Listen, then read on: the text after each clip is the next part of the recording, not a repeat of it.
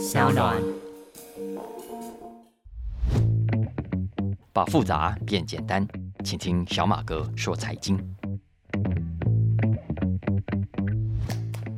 大家好，我是沈云松，欢迎收听小马哥说财经。今天是每个礼拜二更新的《经济学人》时间。同样的，中广的老听众也可以在每个礼拜二上午的七点钟现场，透过中广 FM 一零三点三，听我跟蓝轩一起聊这一期的《经济学人》。今天我们要来聊的是二零二三年八月十九号出刊的《经济学人》。这一期呢，《经济学人》有两个封面。我发现有些读者在网络上看到的是一个小绿人吊着点滴的那个啊，不过其实那个是欧洲版的封面，他谈的是德国经济危机。亚洲版的封面呢是另外一个红色的。谈的是中国希望幻灭的年轻人啊，那这两个主题都很宏观，也很值得我们深思。虽然谈的是德国跟中国的现象或者问题，不是台湾，不是新加坡，不是马来西亚，可是呢，你读完之后会发现，文章里讲的。怎么跟我们好像哦？中国的年轻人啊，德国的经济危机，怎么跟我们所担心的未来也有很多相像的地方？所以这两个封面故事，小马哥今天都会来跟大家分享。首先，我们来谈谈亚洲版的封面故事啊，它的封面标题叫做 “China's Disillusion Youth”，嗯，翻译成中文叫做“中国那些希望幻灭的年轻人”吧，啊。啊，暂姑且这样子翻译了。嗯，这个现象，我想我们应该不会太陌生。在中国已经讨论好几年，我们在台湾网络上也常看到中国年轻人要躺平啦，要摆烂啦等等。那经济学人终于也注意到这个现象了。我们知道，过去的四十年啊，中国经济快速起飞，从一九九八年到现在，中国的经济几乎每十年平均就翻了一倍。过去呢，很多中国人只要肯努力啊，尤其是年轻人，你就有机会翻身。我们网络上到处都可以看到很多中国人致富的传奇故事。那就算不是大富大贵，也是可以让很多人变成中产阶级啊，然后打造让人羡慕的小康家庭。总之呢，摆脱了过去那种水深火热的穷困。可是现在我们看到的是一个全新的现象啊，因为随着中国经济渐渐的成熟，很多的问题也跟着发生。而所谓九零后世代，也就是一九九零年以后出生的这一群年轻人，过去的十年来开始走进了中国的职场，也遭遇了中国经济不再大幅度起飞之后所产生的乱流。那这个乱流打乱了这些年轻人的人生步伐，也某种程度摧毁了。改变了他们对未来的想象。那什么样的乱流呢？比方说就业市场的转变喽。很多人啊，好不容易哇，念完了大学，好不容易拼完了一关又一关的考试，结果发现啊，学非所用啊！职场上、企业里不再需要他们在学校所学会的东西。经济学人引述中国一个人力网站啊，很有名的人力网站叫智联招聘。根据智联招聘的调查。目前在中国的一线城市啊，很多的求职者其实是 overqualified 的，就是人家要找的工作跟他们所受的教育之间的落差啊。呃，经济学人说他们多受了两年的教育啊，就是 overqualified。那这样的人，这样的情况，在中国的一线城市大概比例高达百分之四十，百分之三十九。在二线城市，这种情况更加严重，因为二线城市对于更高技能的工作要求相对的比较少，所以呢，overqualified 的情况高达百分之七十，造成的结果是很多人找不到理想的工作，最后只好屈就。就算是屈就了，也不代表梦想成真，因为他们发现这一代人的薪资啊，这一代的社会新鲜人薪资也停滞了。不像比他们大一轮、两轮的前辈跟长辈啊，他们一出校门工作没几年，薪水就可以很快的增加。现在中国很多的城市企业所开出来的起薪不再大幅度成长了，而且我们现在很多台商都知道这一点。好吧，就算薪资停止，就算屈就吧。我告诉你啊，在中国现在很多年轻人都觉得有工作还算好的，至少可以糊口，可以养活自己。有很多的年轻人根本找不到工作。根据统计，中国十六岁到二十四岁年轻人的失业率，我现在看到来自西方媒体所引述的统计数据，几乎都是百分之二十以上。在这种情况底下啊，中国的消费市场、中国的房价跟物价还是年年在成长，所以年轻人都不太可能买得起房子了。以中国二零二一年的数字来说，房价以及可支配所得的比率已经高达二十五倍，这几乎是欧洲国家平均的一倍以上了。所以你想想看，薪水是停滞的，房价是暴涨的，你能够不绝望吗？这就是为什么中国的年轻人啊，在网络上哀嚎说要摆烂、要躺平、要内卷。那经济学人说，他为了要了解这个现象，为了完成这个专题，他们访问了很多中国的年轻人，他们还去百度天霸去收集民情，找了从二零一九年到二零二三年这段期间，总共十五万则的贴文去分析，结果他们发现，的确跟原本的想象是一样的，中国九零后世代是最悲观的一代，也是负能量最强大的一代。那对于这样的一个现象，我们都常常在网络上看到，或者在 LINE 里面群组都会看到，有些比较老成的人可能会说：“哎呀，年轻人怎么可以这样躺平？太没志气了！人生嘛，本来就是要拼才会赢啊！你现在躺什么躺哦？”老人家其实会这样子勉励年轻人，因为老实说，还真的在老一辈的眼中，年轻人就是草莓嘛啊，就是经不起压力，就是喜欢摆烂。但是经济学人说，话不可以这么讲。因为呢，中国的年轻人也不是没有努力啊，至少当然还是有摆烂的。不过整体来说，并不是没有努力啊。大部分的年轻人在念书的时候，努力的考试，努力的拿到文凭、拿到学位，还不就是为了让未来的生活更好，让未来更有希望吗？可是呢，踏进职场之后，他们发现，不管你过去在当学生的时候有多么的努力，你考试拿多么的高分，结果在你踏出校门之后，人生没有比较好啊。其实讲到这里，大家不觉得很熟悉吗？这只是在讲中国年轻人吗？我们自己呢？台湾的年轻人、香港的年轻人、日本的年轻人、韩国呢？我们年复一年让孩子考试、考试、考试，考得半死。我们搞了一堆的大学，结果呢？你说啊，东方人啊，亚洲人爱考试，这个咎由自取就算了啊。可是年轻人躺平这个现象，年轻人对未来没有信心这件事，不是只有亚洲啊。美国啦，欧洲啊，年轻人难道不是也这样吗？房价高成这样，贫富差距恶化成这副德行，谁不想躺平？谁不想用摆烂来抗议？这就是为什么美国年轻人还是有所谓什么安静离职啊？有没有？要 quiet quitting 啊？quiet quitting 就是两个 Q，在中文里面就叫 QQ QQ 了。不过经济学人也有解释啊，他这一集之所以要拿中国单独来谈。主要是因为中国太重要了，因为啊，在中国，光是十六岁到三十五岁的这个年轻族群，大家知道有多少人吗？三亿六千万人，整整是十几个台湾的人口啊！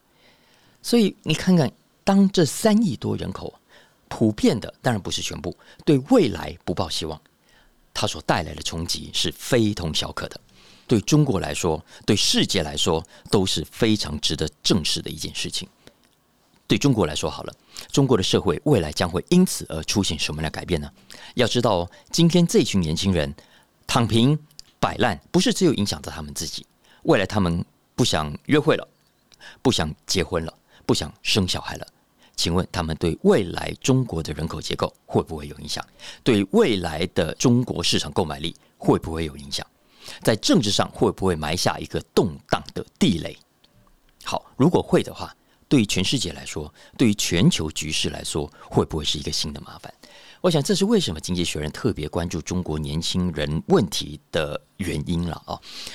当然，《经济学人》也蛮持平的，我认为他至少有点到了几个不一样的重点哈。比方说，第一，在他们的调查过程中，并不是所有年轻人都躺平、都想内卷、都摆烂的。相反的，还是有很多中国的年轻人很有自信，相信国家，相信党。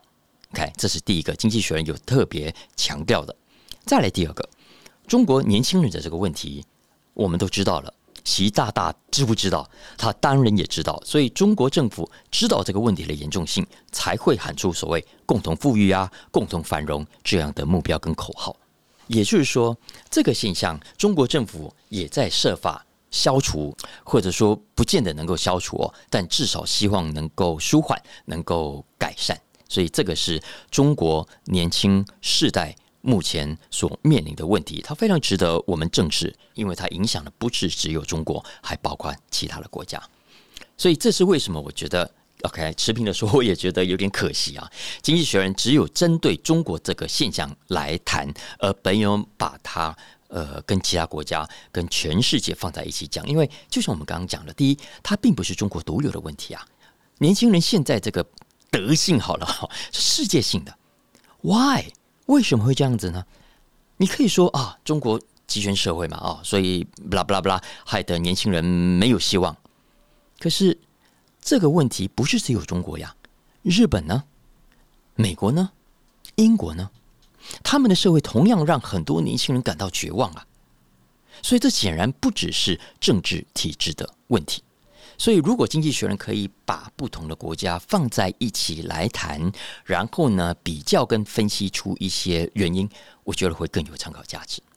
而且何况，第二，我们就算不看欧美好了。我更好奇的是，我们亚洲，因为我们亚洲都有蛮类似的国家经济发展的过程哦，没有？我们从过去很落后、很穷，然后后来开始发展工业，然后经济快速的起飞，呃，有小龙有大龙，然后很快的面临成熟期之后，就发现出现了很多共同的问题。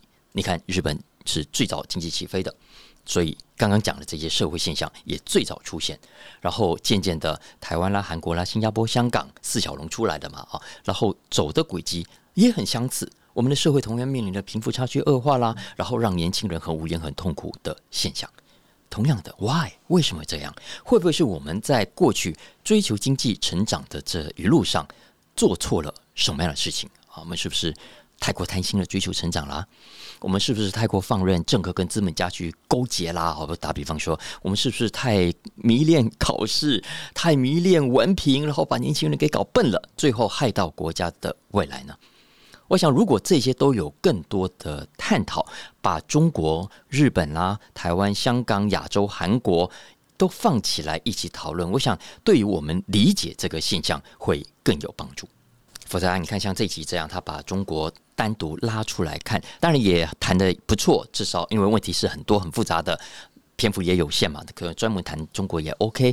只是呢，老实说，在谈这个问题的时候，你很容易落到，哎呀。就是中国嘛，就是集权国家才这样啊啊！就是因为中国人口太多才这样啊！就是因为中国政治太腐败才这样啊！然后只有中国建商才这么贪心，然后只有中国人在炒作房地产啊！你看恒大啦，什么碧桂园啊，就是这样子，对吧？其他国家没有恒大，没有碧桂园，所以只有中国年轻人比较倒霉啊，等等。然后啊，中国未来会大乱等等，这种讨论出来，我觉得呃，如果是这样的话，焦点就被模糊掉了。老实说，我觉得中国有这个问题，值得正视。值得讨论，但更值得讨论，我认为还是全球性这种现象共同的出现。不管是先进国家还是开发中国家，不管是民主国家还是集权国家，不管是欧洲国家还是亚洲国家，都同样出现这种年轻人想要摆烂、想要 quiet quitting 的问题。我我觉得是一定还有更深层的原因的了啊！你看，过去这二十年来，我们这全球化的结果是很多的经济现象，老实说都不限于单一国家，而是全球性共同发生的。像全球房市炒作好了，就是一个很典型的现象。我觉得全球房市炒作在过去这二十年已经到了人神共愤的地步了。就连长期以来反对房地产炒作的德国，你看看柏林也好，慕尼黑也好，这十年来很多城市的房地产都贵到不行。德国年轻人也很怒啊，因为他们也同样买不起房子。所以接下来我们谈一谈《经济学人》这一期的另外一个欧洲版的封面故事，谈的是德国。它封面的标题叫“德国会不会再度成为欧洲病夫？欧洲病夫。”用“病夫”这两个字来形容国家，其实还是老外发明的啦。以前呢，是最早是欧洲讲自己的这个其中比较弱的国家，说他们是病夫啊。后来呢，就用来讲清朝末年的中国嘛，啊，就说清朝是亚洲病夫。后来呢，德国的经济曾经在两德统一之后，也就是一九九零年代，状况很不好嘛。当时《经济学人》也就是差不多二十五年前。也曾经用“欧洲病夫”这四个字来形容德国的经济，可是没有想到啊，德国在两千年以后经过一连串的改革，使得德国在整个二零一零年代经济非常的强劲。从二零零六年到二零一七年，德国是所有的先进国家当中经济表现最好的国家。德国的工艺啦，德国的工业啦，也成为全世界，包括我们台湾在内，很多中产阶级的最爱。有没有？很多人都以拥有 “Made in Germany” 为荣，也啊，代表着我是有品味的人，代表我是有眼光的人啊。但是最近公布的一些经济指标，让我们看到了德国的荣景好像出现了危机，出现了警讯。因为到目前为止，德国的总体经济已经陷入了停滞，而且很可能是二零二三年在所有的新兴国家当中，大型的新兴国家当中唯一出现经济衰退的重要经济体，而且还不会只有二零二三年是这样。经济学人引述国际货币基金的统计显示。很可能在未来五年，德国也会面临非常严重的经济成长压力。德国的经济成长速度会比美国慢，会比英国慢，会比法国差，甚至会比西班牙还要差。如果这样子下去，德国会不会再度成为病夫呢？啊，这是这一期《经济学人》想要提的问题。那为什么会这个样子？《经济学人》有言简意赅的提出几个重点的分析，我跟大家分析。我跟大家整理一下哈。首先，第一个，经济学人说是地缘政治，因为在过去啊，德国是欧洲国家当中最依赖中国的一个重要经济体。德国有很多企业跑去大陆投资，德国的企业的出口也非常仰赖中国。目前中德的双边贸易，进口加出口哦，高达三千一百四十亿美金。中国几乎就是德国的现金牛哈，我们叫 cash cow。中国的市场让德国很多的企业赚进了薄薄的现金啊！可是这两年我们看到了，随着美国要打中国，然后德国必须跟着美国这个盟友采取行动，所以呢，当美国要跟中国 de-risk 啊，这个降低风险，德国也必须被迫跟中国撕裂，德国企业也因此在中国市场大失血，所以德国政府不可以再鼓励企业去大陆投资了。德国也不可以再鼓励德国的企业去跟中国合资做中国市场了。那你想想看，在这种情况下，中国看了会作何感想？中国当然不爽啊！那中国当然也不是省油的灯。所以，当你德国要跟美国站在一起来对付我中国，那我就把我自己的企业搞大来取代你。你看，最典型的就是汽车业。现在中国本土的汽车，特别是电动车产业，已经明显的崛起了。那这个当然紧张的不是只有德国的汽车产业哦，日本汽车业、美国汽车业也很紧张，想说哇，未来如果中国的电动车这么的厉害，然后他们又享有价格的优势，哇，怎么办？那这个其实在未来的国际电动车市场胜负如何，我们还很难讲。但是可以确定的是，至少在中国国内的电动车市场，外资品牌恐怕压力会越来越大。所以在这种情况下，未来就算 OK，呃，美国未来跟中国的关系改善了，然后地缘紧张也过去了，请问你德国还能不能回到中国市场？还回得去吗？所以这是第一个重要的原因啊，地缘政治。第二个事情也是过去这两年才有的，也就是俄乌战争。那俄乌战争对德国最大的冲击当然是能源，而也凸显出德国的能源转型脚步。太慢了。要知道哦，德国跟其他欧洲国家不一样，因为德国工业用电的占比是所有欧洲国家当中最高的。可是现在发生的问题是：第一，俄罗斯这样子搞，你德国未来不太可能再仰赖来自俄罗斯的石油跟天然气。然后第二个，法国还可以说去发展核电来取代依赖石油跟天然气，对不对？所以对德国来说，接下来唯一的出路。既不是传统能源，也不是核电，就只剩下新能源了。可是，在新能源这一块呢，德国却出现了明显投资不足的现象。也因为投资不足，现在开发的角度非常的慢。原本呢，德国政府是希望啊，从现在开始呢，可以每天在德国至少诞生出、盖出三到四座的风力发电机。这样才能够弥补未来工业用电的需求。可是现在经济学人说，实际上呢，每天出现的风电发动机啊，大概只有一台左右而已，所以严重的落后他们要达到的目标。也就是说，未来如果德国的能源政策没有办法加快脚步，势必会出现产业用电吃紧的危机。这一定会冲击到德国的总体经济啊，这是第二个重要的威胁。那刚讲到投资不足，就要讲到第三个，德国经济会让经济学人觉得可能再度变成病夫的原因啊，是它的投资，IT 上数位化的投资脚步也太慢。经济学人举了一个数字给大家听啊，我们通常会看 IT 的投资占 GDP 的比率，在美国，IT 的投资是非常大手笔的，相较之下，德国在 IT 的投资占 GDP 的比率啊。是美国的一半还不到啊，所以你想想看，在这种情况下，德国在科技、在数位化这件事情，你要怎么去追上美国？所以这是德国要面临的另外一个问题啊。那之所以投资脚步这么的慢，转型的脚步这么的慢，主要的原因啊，还是两个字啊，一个是自满，一个是自治。自满呢，是因为可能是德国过去这段时间来表现太好，他也对自己过去的工艺跟工业感到自豪，所以呢，对于数位化，老实说有点轻忽了。再来是自治，这个自治主要是展现在国家财政上啊。那老实说，这其实是优点。可是呢，在遇到危机的时候，当需要政府扮演起火车头角色的时候，这其实反而变成了他的问题。再来，当然德国的官僚作风啊，这个说了起来也很好玩，因为《经济学人》这一期欧洲栏目的第一篇谈的就是德国的这个官僚现象的问题。这个文章的标题也很毒，他说：“哈德国现在正在成为什么呢？自伤权的高手。哈，挥拳出去，结果打自己，把自己给打伤，而且变成自伤权的 expert 专家高手啊。”那他举了个例子啊，我们都知道，国家要有竞争力，你政府的这些呃麻烦的手续要越简化越好。那欧洲很多国家，其实包括亚洲新兴国家，也都朝这个方向努力。可是。以这个标准来说，在德国，你一家新创的公司要申请营业执照，平均哦，在德国要花一百二十天，一百二十天，这是什么意思呢？这如果跟欧洲经济合作与开发组织的新进成员国比起来，相当于这些国家的一倍。所以你从光是这个角度来看，就知道说，德国其实在很多的官僚体制的流程上是有很大的问题啊。经济学人这样的认为。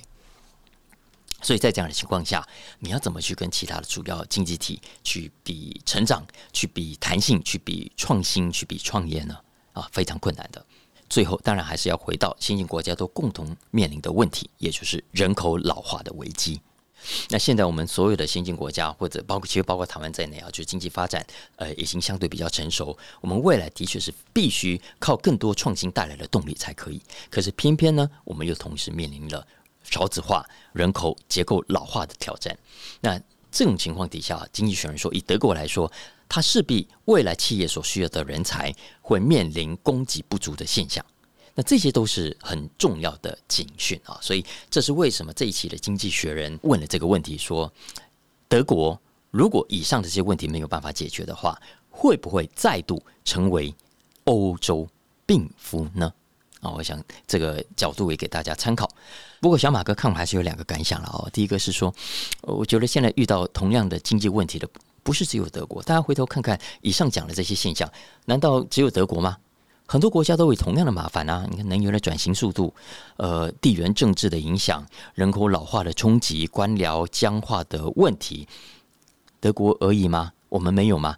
我告诉大家，德国搞不好还算比较好的，就看你从什么角度来看。刚好呢，我前两天看到英国有一位很有名的专栏作家，呃，叫 Tim Harford 啊，他在《金融时报》写了很多年，他有一个绰号叫“卧底经济学家”，他也写了很多的书。那 Tim Harford 呢，因为他也是我的作者，所以我跟他蛮熟的。最近呢，他跑去德国度假，然后回来写了一篇，说什么呢？他说，他这段短短几天的度假，让他看到德国。非常棒的一面，他觉得啊，就德国展现出繁荣应该要有的样子，而这个样子呢，他自己的国家、自己的祖国英国没有这个样子。也就是说，他去了一趟德国回来，就是觉得，哎呀，英国怎么那么糟啊？啊，那他去找了资料，发现，哎，德国虽然刚经济学人说可能是未来的欧洲病夫，对不对？不。德国人均所得现在还是有四万七千美金啊，不算差的。它比英国的四万四千元还要来得高的。所以如果说德国会变成欧洲病夫，哎，那英国不就已经在加护病房了嘛？哈，而且其实很多英国的经济学家也很多数据都可以看得出来，过去是二十年来，英国在基本上处于停滞的状态。相反的，德国还表现比较好嘞。所以你看，换个角度看哦，德国或许没有这一期《经济学人》所说的那么糟。老实说，小马哥认为啊，现在很多国家的情况可能都比德国要来的更加紧迫。以上是这一期《经济学人》的两个封面故事啊，一个谈中国，一个谈德国。那不管是德国还是中国，很多的经济跟社会的现象，我觉得都是先进国家或者经济相对比较成熟的国家，未来这十五二十年之内都要共同去面临的课题。大家不觉得吗？相似度是非常高的。好了。最后我来谈一个比较轻松的题目好了啊，因为这一期我觉得有篇非常有意思的文章是 Business 里面的其中一篇，谈的呢是电动飞机。电动飞机，大家有没有发现？其实目前为止啊，电动的交通工具当中，我们比较熟悉的都还是电动脚踏车啦、滑板车啦、摩托车，还有电动车，对不对？电动飞机不是没有，只是我们相对比较少去讨论它。当然，这主要是因为一般都认为电动飞机难度比较高嘛。因为你看，毕竟电池这么重，我们上期里不是讲吗？现在的电动车未来电池一颗就这么大颗，放到飞机上还得了？你当然不容易飞起来，就算飞得起来也很耗电啊，续航力啦、速度都会受到限制，所以短期内恐怕不容易普及。所以我们一般都不太花太多的时间去关注电动飞机这个产业。所以如果你有兴趣的话，我很推荐这一期《经济学人》这篇短短的文章。蛮好玩的，因为你读完之后就发现，原来电动飞机的技术已经很成熟了哦，而且据说就在未来这几年，可能就会爆开来了。经济学人这篇文章的标题叫做 “Flying Taxis” 啊，就是那个德式计程车那个 taxis could soon be a booming business，就很快就会成为爆炸性的产业了啊。啊，所以他用了 flying taxi 啊，会飞的计程车，其实就是会飞的电动交通工具的意思啊。照这篇文章的说法，目前呢，全球已经有超过四百多家新创公司跟计划投入了所谓电动飞行器 flying taxi 的这门生意。那刚刚讲了这个 flying taxi。其实主要有两大类啊，第一大类呢是比较短程的、比较小型的，这种小型的飞行器也有一个名称，嗯，简称叫做 eVTOL 啊，五个英文字母 if e v，然后 t o l t o l，那 e v t o l 是五个英文单字的缩写，是 Electric Vertical Take-off and Landing Aircraft 啊，Electric 电动嘛啊，Vertical 垂直。Take off 起飞，and landing 下降的飞行器啊，所以他用了 E V T O L 这五个单字的字首来组成这个很奇怪的字来形容这个东西哈。那这个所谓的 eVTOL 有什么特色呢？首先第一个，顾名思义啊，当然是垂直起降，就像直升机这样。那它全电动的。飞行起来非常安静啊，不会打扰，不像飞机起降，嗡，也不像直升机嗡嗡嗡嗡嗡嗡，有没有哈？那它同样跟直升机一样，大概可以搭载四到五人，外加 pilot。时速呢，一般我看到的都是大概一百多到两百多公里，那最高据说可以到三百公里。那通常用在比较短程的交通。那现在全球都有很多业者在开发这种类型的小型呃电动飞行器啊，比方戏谷有一家很有名叫 Joby J O B Y，那他最近募到了二十亿美金啊，你知道已经有人看到了商机，钱已经进来咯。另外，加州 San Jose 还有另外一家叫 Archer，它也已经是挂牌了。据说二零我如果没有记错，好像二零二五还是二零二八年就要开始推出量产的产品啊。欧洲也是，德国有一家叫 Volocopter，Volo，呃，V O L O 啊，Copter helicopter 那个 Copter，据说这一家也是挂牌，呃，也会很快推出它的产品。大陆当然也更不用说啊，大陆一家很有名叫亿航智能，经济学人这一期也有点名，亿航呃一亿两亿的亿行情的航，亿航智能也是做这种电动飞行器的啊。以上讲的都是比较小型的。还有另外一大类的电动飞行器呢，是比较中大型的啊。那你要说是大型的也可以啊，只是我觉得未来肯定还会有更大的，只是目前受限于科技，大概就属于比较中型的。相较于现在的其他飞行器来说，那这种中型的飞行器航程就比较长哦，它可以飞到最长大概两百公里左右。主要呢，希望可以用在城市与城市之间的交通，因为它可以搭载比较多的乘客。刚刚我们讲的这种比较小型，可以搭载四到五人，但是这种比较中型的，少则可能二三十人，呃，或者十个人左右啊，多则可能是三十个人以上。最近啊，瑞典就有一个实验，有一家叫 Heart Aerospace 啊，就是那个心脏那个 Heart 啊 Aerospace，它这一款的电动飞机可以搭载三十个乘客，估计可以飞两百公里的距离。然后他们目前暂定二零二八年会问世。以色列有另外一家叫 Eviation（E V I A T I O N） 啊，Eviation 的这款飞机可以搭载九个人，因为比较小嘛，轻便一点，所以它的航程可以高达四百公里。所以这是另外一款的所谓电动飞行器的类型啊。总之，它瞄准的是未来城市跟城市之间移动的这个商机。这个商机啊，少则几兆，多则应该十兆美金以上。目前根据分析师所估算出来的概念，那为什么要特别谈电动飞机这个产业呢？主要是因为这个生意啊。目前看起来潜在的市场非常非常的惊人。根据麦肯锡的估算，这种中短程的呃飞航市场啊，就是说我们一般如果我们要出发去旅行啊，或者是商务啊，一百八十到八百公里之间的这种距离，在航空市场上所吃到的占比只有八帕，也就是说有九成以上。当他要出发去一百八十公里到八百公里之间的这种旅程的时候呢，他会选择开车啦，呃，或者搭公车啦、游览车或者是火车啊。总之，还是会搭飞机。可是飞机的市场只占了百分之八，但主要是因为我们现在搭飞机，老实说还是有呃 check in 啊，然后的各种的麻烦。所以未来如果电动飞机可以克服传统飞机的限制跟缺点，那么空间就很大了啊！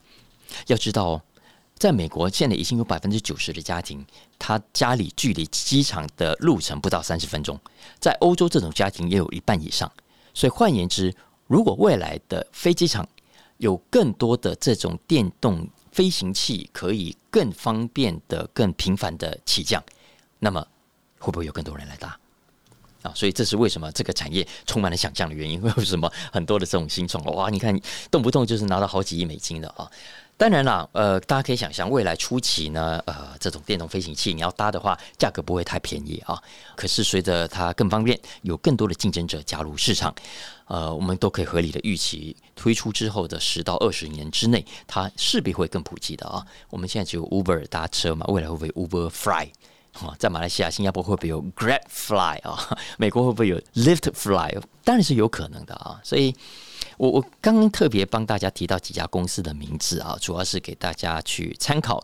有兴趣的话，就可以从以上这几家公司开始来认识这个产业啊。我觉得搞不好你未来从这几个产业里面就可以有很有搞头，也说不定啊。